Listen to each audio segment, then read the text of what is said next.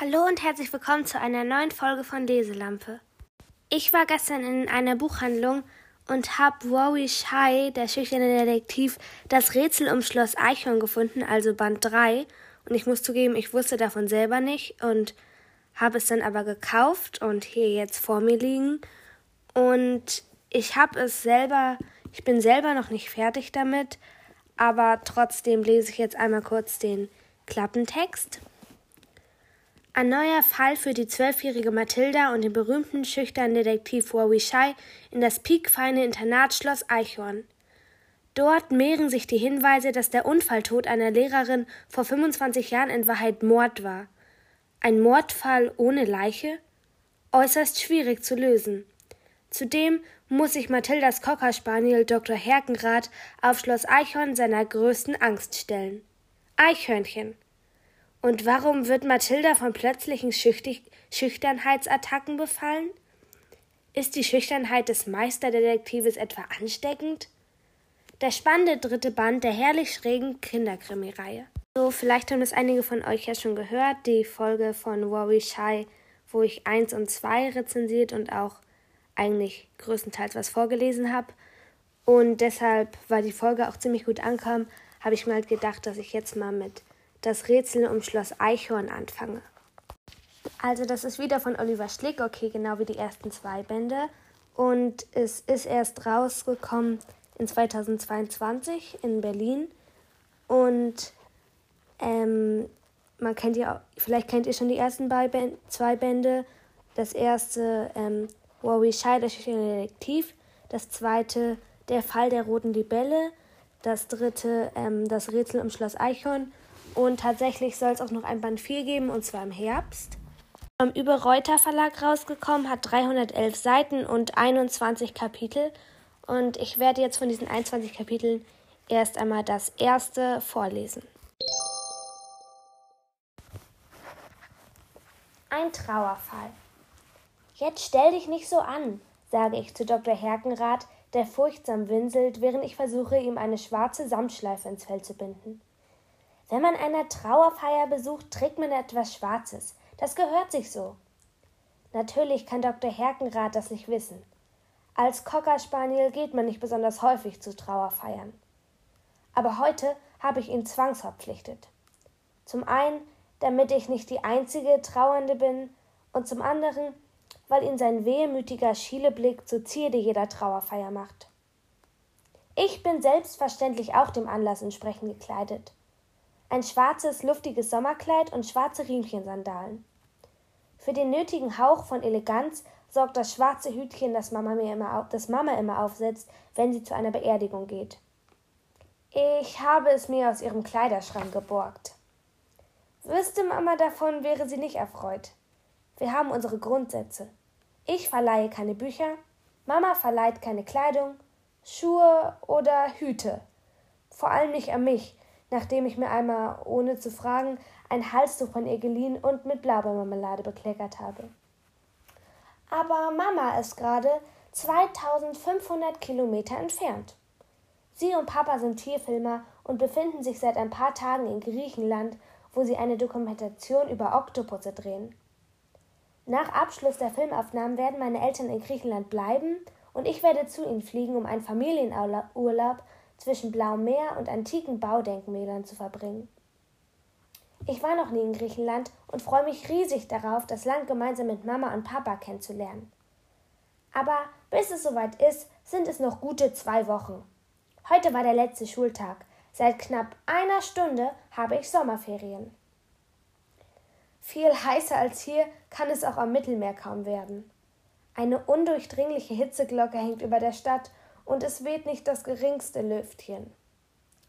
Die Bäume lassen müde die Blätter hängen, das Pfeifen der Vögel in den Baumkronen wirkt matt und erschöpft, gelegentlich taumelt ein von der Sonne benommener Schmetterling durch die Luft.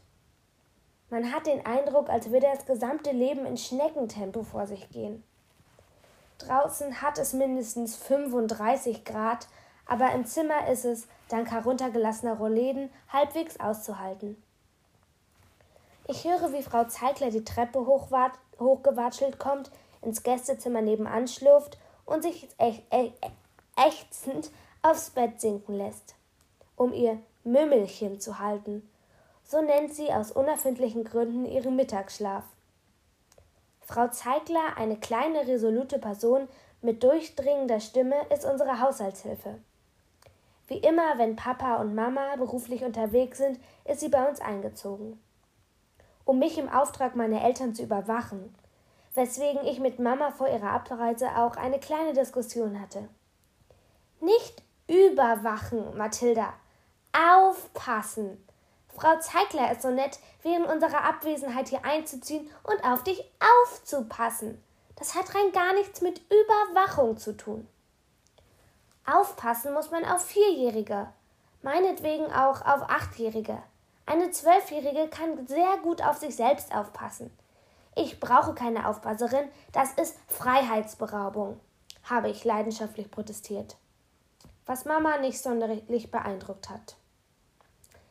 Du kannst dich ja beim Jugendamt beschweren, hat sie mit gleichmütiger Stimme gesagt und einen Stapel T-Shirts in ihren Koffer verstaut. Ich bin ein wehrloses und rechtloses Opfer elterlicher Totalüberwachung. Von mir aus, hat Mama geseufzt und die Augen verdreht. Nenn es wie du willst, aber solange wir weg sind, wird Frau Zeigler hier wohnen. Wie immer, Ende der Diskussion. Zum Glück funktioniert die Sache mit der Totalüberwachung nicht wirklich, weil Frau Zeigler schon so häufig auf mich aufgepasst hat, dass ich genau weiß, wo die Schwachstellen ihres Überwachungssystems liegen. Eine davon ist die Zeit zwischen 17 und 18 Uhr. Da läuft die tägliche Doppelfolge Mörderische Ehefrauen im Fernsehen. Die lässt Frau Zeigler sich nie entgehen. Während sie gebannt verfolgt, wie mörderische Gattinnen Bremsleitung durchtrennen oder den Ehemann mit einer Armbrust erlegen, kriegt sie von ihrer Umgebung so gut wie nichts mit. Wenn ich wollte, könnte ich zwischen 17 und 18 Uhr jemanden abmurksen, in unserem Garten verscharren und gemütlich in Beton eingießen, ohne dass Frau Zeigler auch nur bemerken würde, dass ich das Wohnzimmer verlassen habe. Manchmal, wenn sie so da sitzt, eine Nusspraline lutscht und wie hypnotisiert auf dem Bildschirm starrt, mache ich mir einen Jux daraus, irgendwelchen Unfug zu behaupten. Frau Zeiglers halblaut gemurmelte Entgegnung lassen vermuten, dass kein Wort davon in ihr Bewusstsein vordringt. Ich hab mich verlobt, Frau Zeigler. Hm, schön, schön, Kind. Mit dem Anführer einer Rockergang. Aha. Wir wollen heiraten, sobald er aus dem Knast raus ist. Hm, viel Spaß, Kind. Ach, und es wäre möglich, dass demnächst ein aufgebrachter Beamter der Jagd- und Forstverwaltung vor der Tür steht, Dr. Hergenrath hat beim Gassigehen im Florapark ein Hörs gerissen. Florapark, Hörs gerissen. Ja, ja. Dr. Herkenrath würde panisch die Flucht ergreifen, wenn ihm ein rührender Geweihträger gegenüberstünde. Und nicht nur dann. Er ist mindestens genauso viel Angsthase, wie er Cocker Spaniel ist und geht vor allem stiften, was sich bewegt. Vor Postboten, Eichhörnchen, Katzen, Insekten Blättern im Wind. Einmal wäre er um ein Haar und ein Auto geraten, als ihn ein Tausendfüßler erschreckt hat. Die zweite Schwachstelle der Zeiglerschen Überwachung ist die Zeit zwischen halb eins und Viertel nach eins, weil Frau Zeigler sich dann immer zu ihrem Mümmelchen hinlegt. Jeden Mittag das gleiche Ritual. Nachdem sie den Tisch abgeräumt und die Spülmaschine angeworfen hat, gehen sie demonstrativ und verkündet ich glaube, es ist Zeit für ein kurzes Mümmelchen. Oh, falls ich um Viertel nach eins nicht wieder wach sein sollte, weck mich doch bitte, Mathilda. Eine Trauerfeier braucht eine Urne. Da man so etwas nur selten auf Vorrat rumstehen hat, musste ich mich nach Ersatz umsehen, habe die Kaffeedose aus der Küche stibitzt und kurzerhand zur Urne ernannt. Bekäme Frau Zeigler mit, dass ich unsere Kaffeedose im Garten verbuddle, würde ein Donnerwetter auf mich niedergehen, das sich gewaschen hat. Deshalb ist mir daran gelegen, dass sie von der kleinen Trauerzeremonie nichts mitkriegt. Schlauer Fuchs, der bin ich, habe ich die Veranstaltung an ihre Mümmelchenzeit gelegt und für Viertel vor eins angesetzt. Was ziemlich unproblematisch war, weil ich nicht nur die einzige menschliche Teilnehmerin, sondern auch alleinige Organisatorin und Trauerrednerin der Feier bin. Zwei Minuten nachdem Frau Zeigler sich hingelegt hat, ist durch die Wand ein lautes Schnarchen zu hören. Legen wir los, flüstere ich Dr. Herkenrath zu, nehme die Kaffeedose unter den Arm und schleiche die Treppe runter. Er spaziert mir mit wedelndem Schwanz in die Diele hinterher, wo ich mich kurz im Spiegel betrachte. Das schwarze Trauerhütchen bildet einen interessanten Kontrast zu meinen roten Haaren. Außerdem hat es einen Schleier aus Spitze, der bis über die Augen reicht und der Trägerin eine mysteriöse, geheimnisumwitternde Ausstrahlung verleiht. In Kriminalfilmen ist diese Art von Kopfbedeckung häufig zu bewundern. Man sieht einen Friedhof mit verwitterten Grabsteinen. Es schüttet wie aus Eimern. Ein Mordopfer wird unter Schluchzen und Wehklagen der vielköpfigen Trauergemeinde zu Grabe getragen. Dicke Tropfen prasseln auf das Holz des Sarges, als plötzlich eine geheimnisvolle Fremde auf dem Friedhof erscheint. Natürlich mit Schleierhütchen.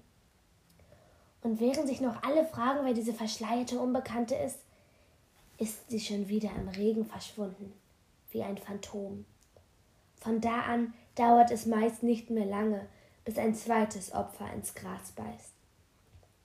Ich rücke das Schleierhütchen ein wenig zurück, husche durchs Wohnzimmer, öffne so leise wie möglich die Schiebetür zur Terrasse und bekomme beinahe einen Hitzeschlag, als ich ins Freie trete.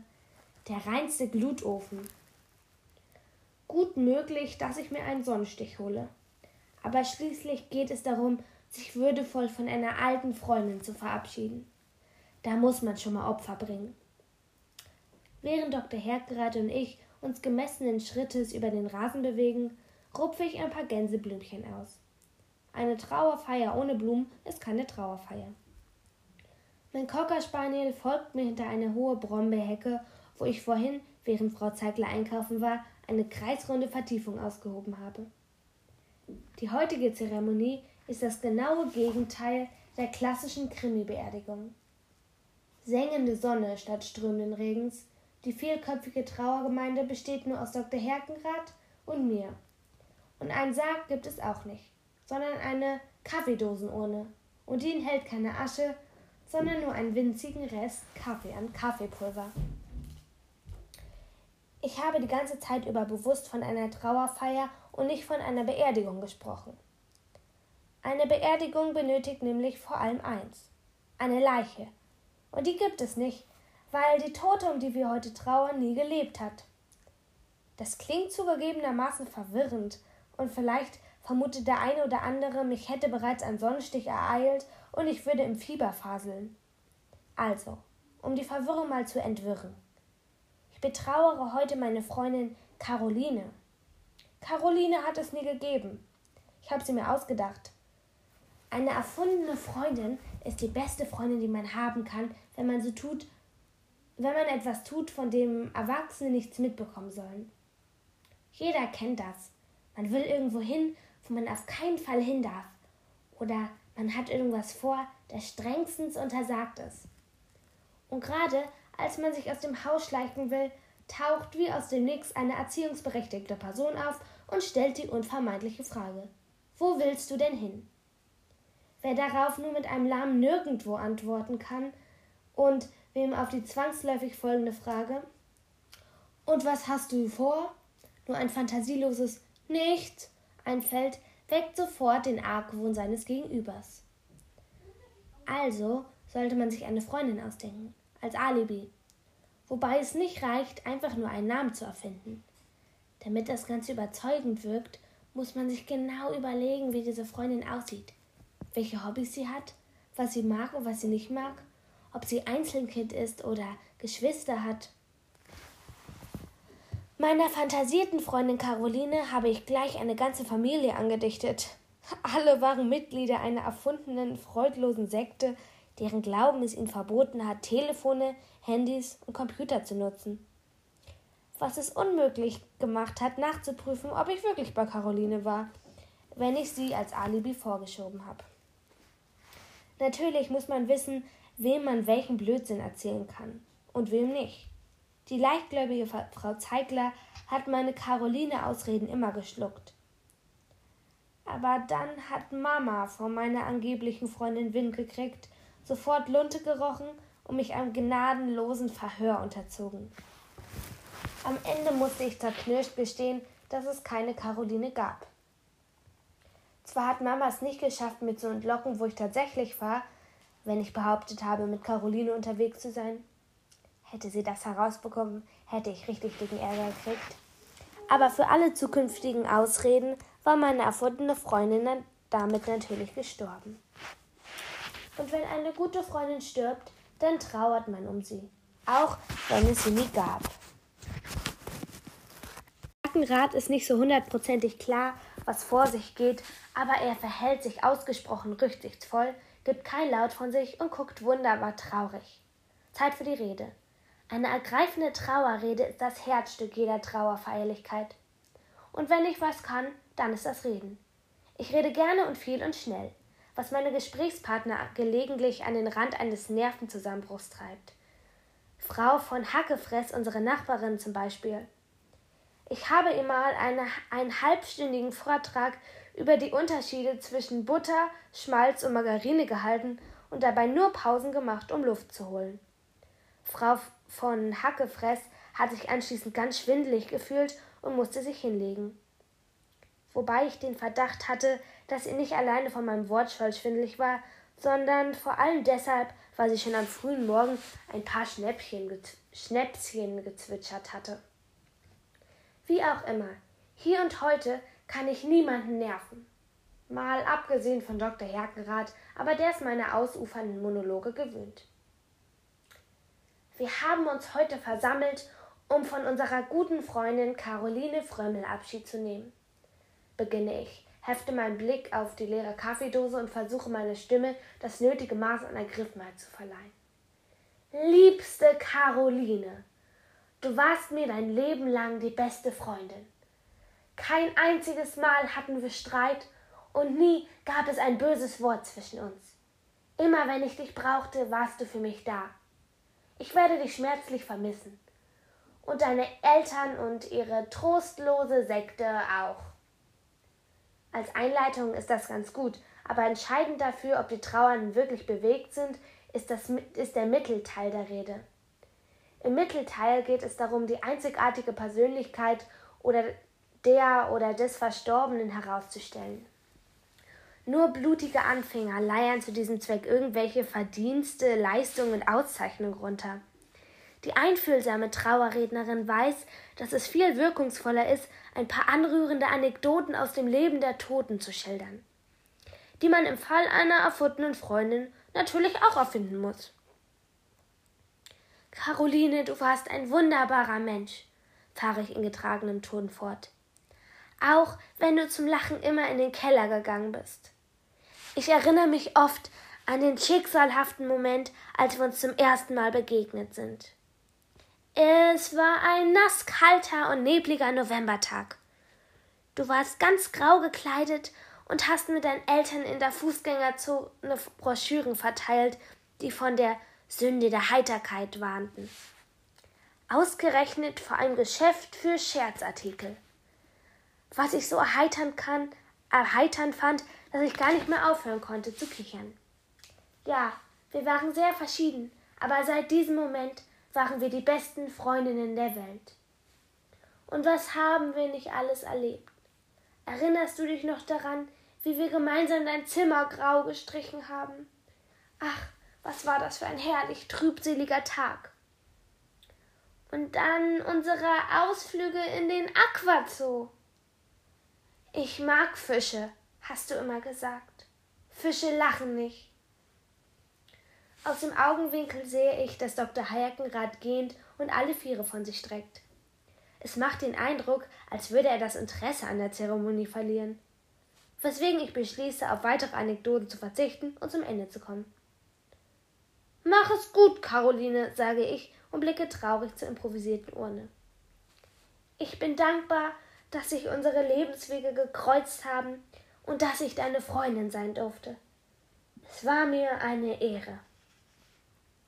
Auch wenn es keine Tote gibt, ich bin von meinen anrührenden Worten kurzzeitig so ergriffen, dass mir eine Träne über die Wanne kullert.